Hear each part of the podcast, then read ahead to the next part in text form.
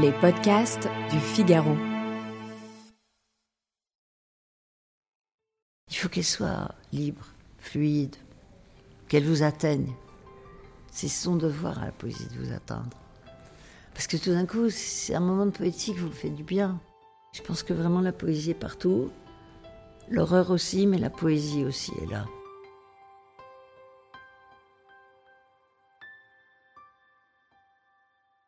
Amis de la poésie, bonjour. Et bonjour Agnès B. Bonjour les amis de la poésie. Vous êtes euh, styliste, votre nom est connu dans le monde entier grâce à vos créations, euh, grâce au travail de vos équipes.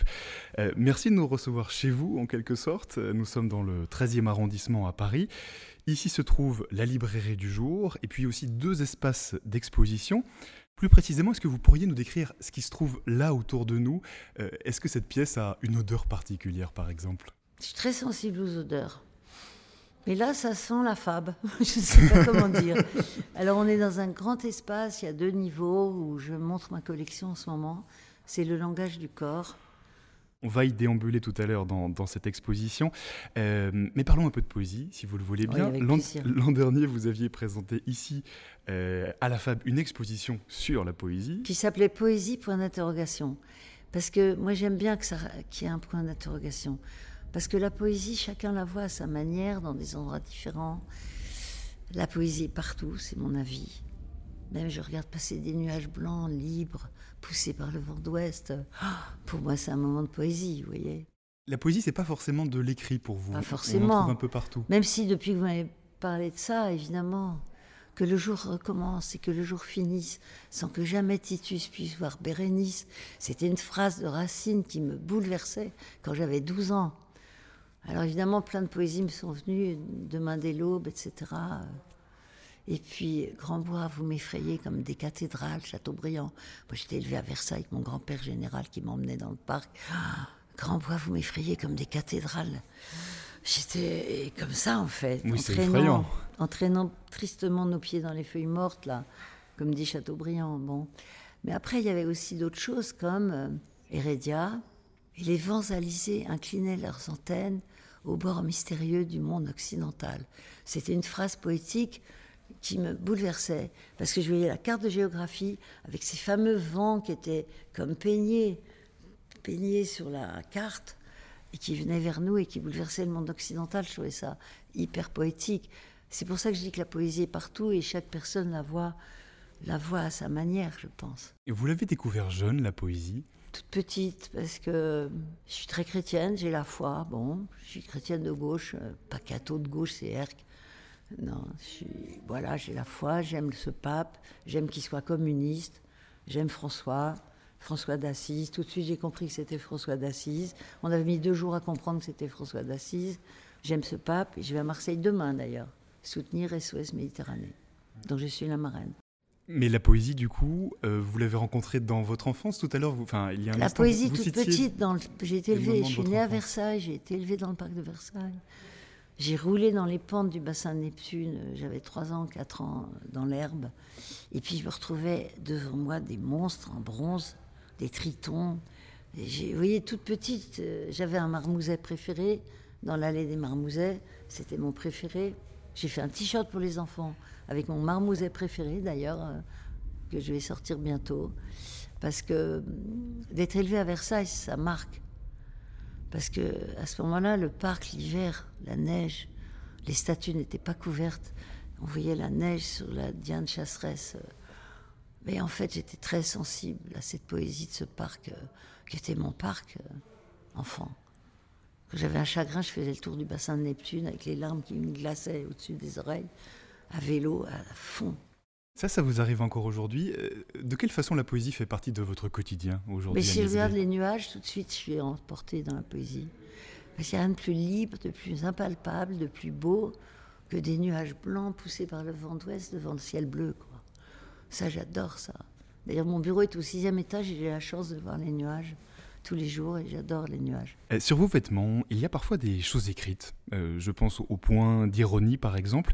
Est-ce que le fait de créer un vêtement, on peut comparer ça au fait d'écrire un poème oh, Ou de faire de la poésie Je ne sais pas si ça se compare avec la poésie, mais Je me mets dans la peau des personnages qui vont porter mes vêtements. Il n'y a rien de plus près du corps que les vêtements. Donc je suis très près du corps au quotidien.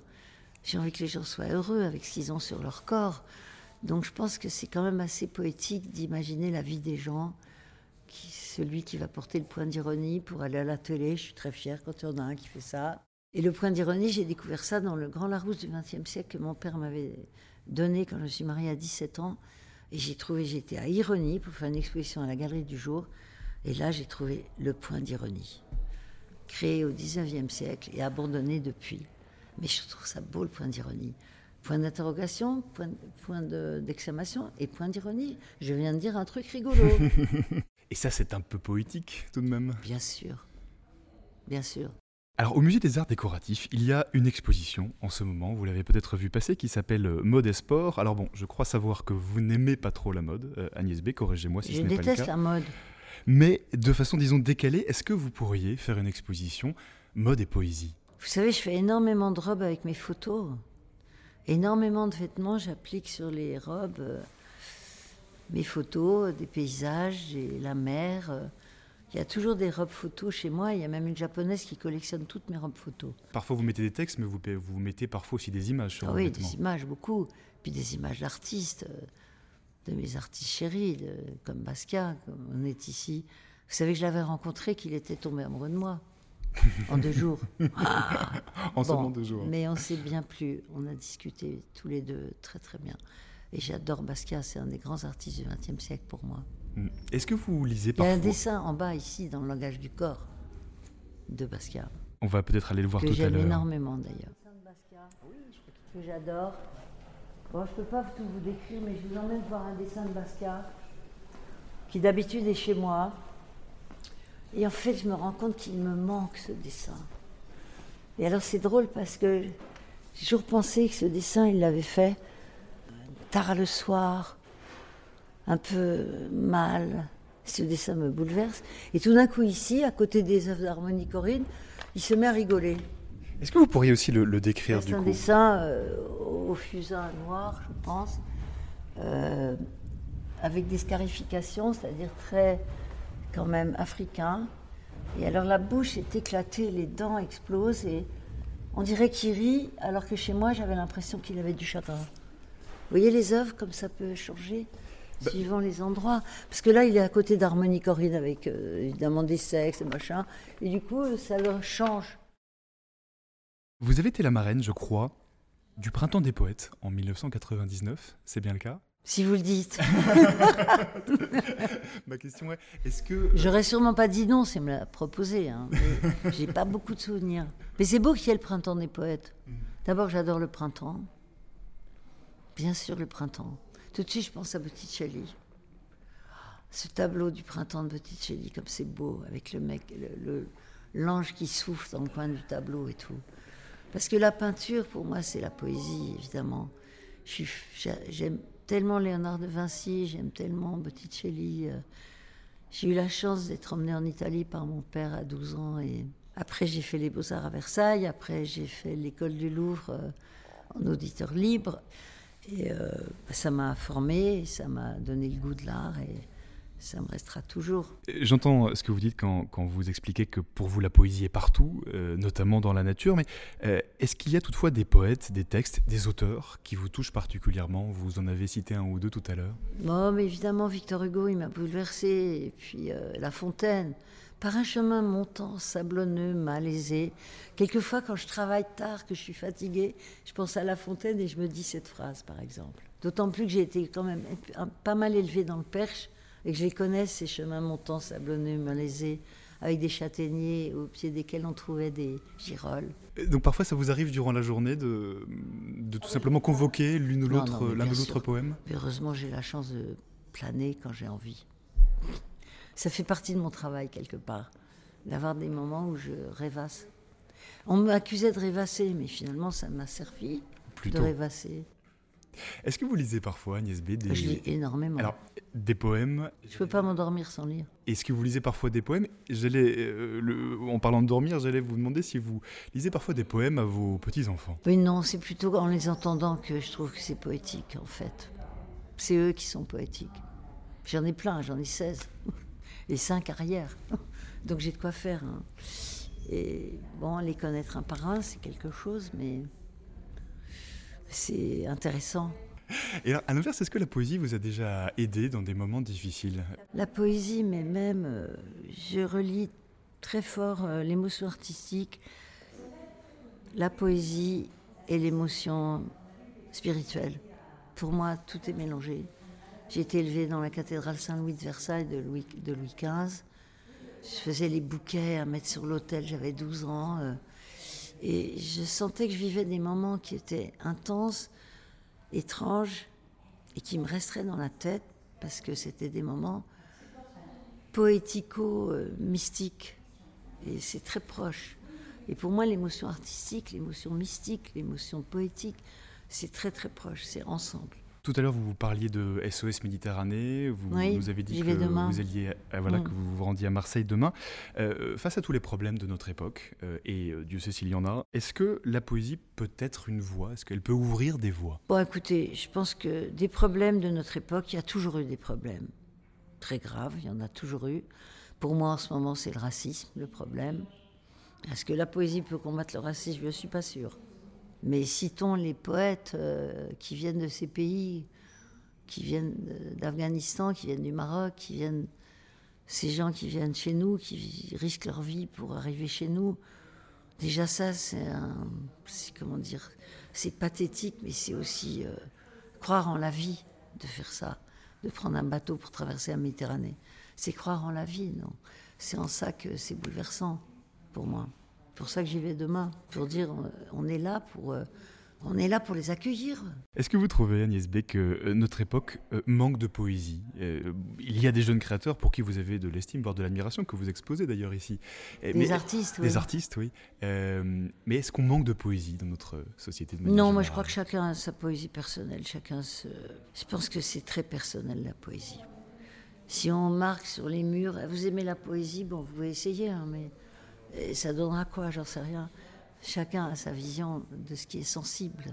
Parce qu'on on entend souvent que la poésie est quelque chose d'un peu désuet, que ce serait quelque chose. Mais c'est pour ça que j'avais mis un point d'interrogation à mon exposition qui s'appelait Poésie point d'interrogation, avec une très belle aquarelle de d'entaille sur l'affiche. Aquarelle bleue très belle parce que entaille c'est quelqu'un qui pliait les toiles, qui les froissait, qui jetait de l'encre dedans et qui défroissait. Et c'est comme ça que l'œuvre que, que j'ai montrée à la poésie avait été faite par euh, Entaille. Et Simon Entaille, c'était mon premier travail à 17 ans chez mon ami Jean Fournier, où je m'occupais des œuvres d'Entaille à 17 ans. Parce que l'art a toujours été dans ma vie, hein, vraiment. Entre Versailles, Entaille ensuite, la galerie du jour. Euh, c'est quelque chose qui est essentiel pour vous? Pour moi, c'est essentiel. Je vois bien chez moi, il y a des tableaux qui sont ici, mais il me manque à la maison comme des êtres euh, qui sont partis en voyage. Mais alors la poésie, est-ce que pour vous c'est de l'art? Tout art c'est de la poésie? Comment est-ce que vous mettez ça euh, en place? Je serais incapable de ranger ça. Parce que la poésie, elle traverse tout. Ouais, vraiment. Alors là, on continue à se balader dans, la, dans ce grand espace. La nuit, de Noël de, de Sedou Keita, une photo magnifique. Là aussi, on voit deux danseurs sur cette euh, photographie-là. Un couple avec une, fille avec une très jolie robe. On fait des t-shirts avec cette photo parce que les gens adorent l'élégance de ces deux personnages. Parce que ce sont deux au Mali. C'est au Mali, une robe magnifique de cette jeune fille, avec pieds nus lui, il a un costume beige et des mocassins beige. Et la photo est noir et blanc et c'est une photo magnifique. C'est une photo de bonheur et de poésie, je trouve, totale. vous disiez que la poésie se cache dans tout. Là, on a vraiment un mouvement qui est euh, poétique. Je voulais forcément vous le demander. Euh, euh, vous créez notamment des, vêtements. Est-ce que les vêtements sont aussi intemporels que la poésie? Est-ce que on pourrait imaginer que, que certaines de vos créations soient euh, aussi intemporelles qu'un poème de Rimbaud ou Verlaine, par exemple J'en sais rien, mais en tout cas, moi j'ai une salopette que je fais cet été que je portais en 76 quand j'ai ouvert la rue du jour. Il y a plein de vêtements comme ça non datés. C'est le contraire de la mode, les vêtements non datés. J'ai un blouson qui a 10 ans, j'ai un jean qui a 6. Euh. J'adore faire des vêtements non datés parce qu'au moins, ça pollue pas la planète. On fabrique en France. On prend des matières euh, nobles, euh, de bonne qualité, voilà. Dernière question, Agnès B. Pour, pour vous, la poésie, c'est quoi? Non, Pour moi, la poésie, il faut même pas dire ça. C'est comme une glace qui fond, c'est comme un sorbet. Un sorbet, ça fond, et puis on adore ça, et puis on en prend un autre. Il faut qu'elle soit libre, fluide, qu'elle vous atteigne. C'est son devoir à la poésie de vous atteindre. Donc on ne trouve pas la poésie que dans les livres pour Oh non, pas que dans les livres, évidemment que non. Il faut juste avoir les yeux ouverts. Il faut jamais rien oublier de regarder. Moi, j'adore regarder, j'adore. J'aime pas m'endormir. Eh bien merci Agnès B, merci d'avoir euh, passé ce moment avec nous. On peut donc voir l'exposition sur euh, le langage du corps à la FAB dans le 13e arrondissement à Paris jusqu'au 22 octobre. Merci à vous. Merci d'avoir écouté ce podcast. Je suis Alban Barthélemy, journaliste au Figaro. Vous pouvez retrouver le moment poésie sur Figaro Radio, le site du Figaro et sur toutes les plateformes d'écoute. À bientôt.